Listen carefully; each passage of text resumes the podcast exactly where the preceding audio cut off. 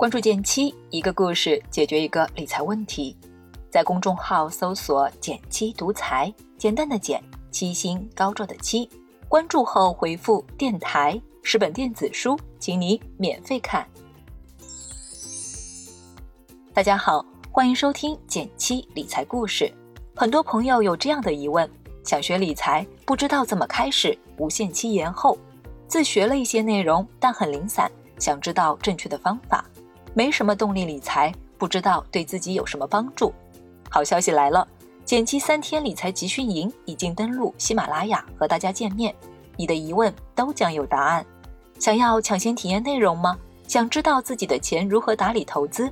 想免费领取减七书单、预约直播分享、get 更多福利吗？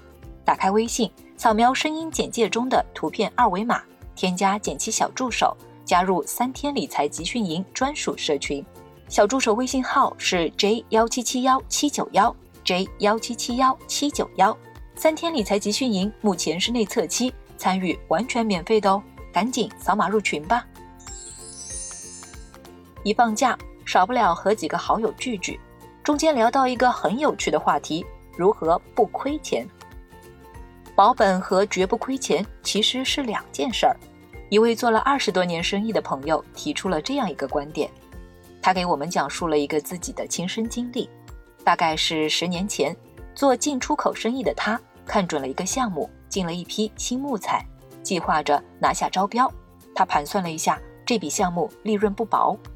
不过到了招标会，半路杀出个程咬金，有个新公司为了抢地盘，硬是把报价压得比朋友的成本价还低。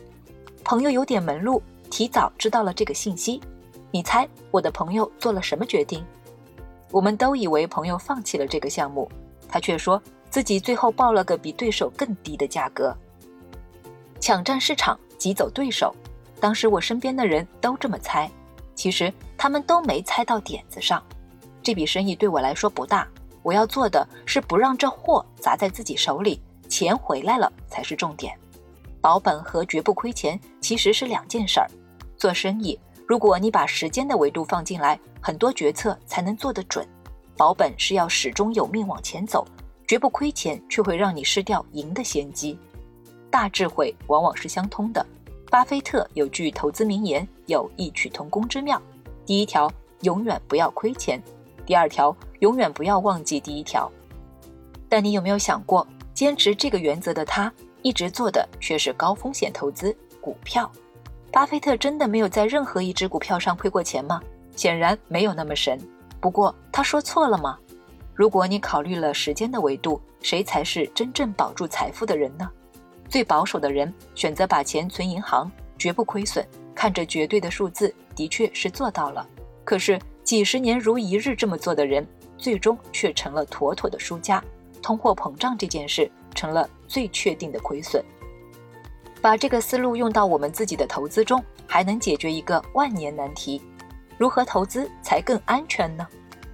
首先，我们已经理解了，如果你追求的是绝对安全，你的投资只能安全的缩水。但是，做有风险的投资，我们大部分人都没法一蹴而就。分享两个练手的保本方法，上手无压力。方法一：自建一个保本组合，将大部分资金投资到低风险固定收益类产品中，确保产品到期后收益能比剩余小部分本金多。从而实现保本，或者呢，剩余的小部分参与高风险投资，博取更高收益。